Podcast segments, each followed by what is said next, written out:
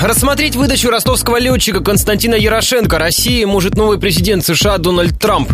Как пишет газета «Известия» со ссылкой на источники в Республиканской партии Америки, это коснется и других заключенных, отбывающих срок в тюрьмах страны. Правда, произойдет это только после инаугурации Трампа на пост президента. Напомню, Минюст России уже направлял в США запрос о передаче летчика на родину. Пилота арестовали 6 лет назад в Либерии по подозрению в сговоре о транспортировке наркотиков.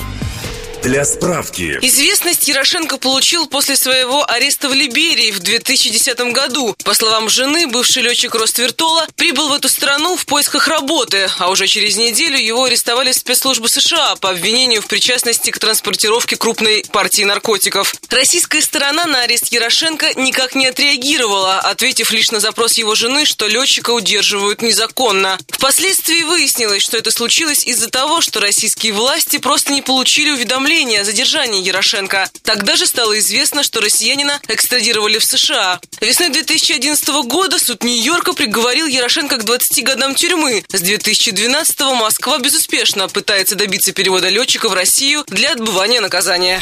Добавлю, мать Константина Ярошенко отправляла письмо американскому президенту Бараку Обаме с просьбой помиловать ее сына.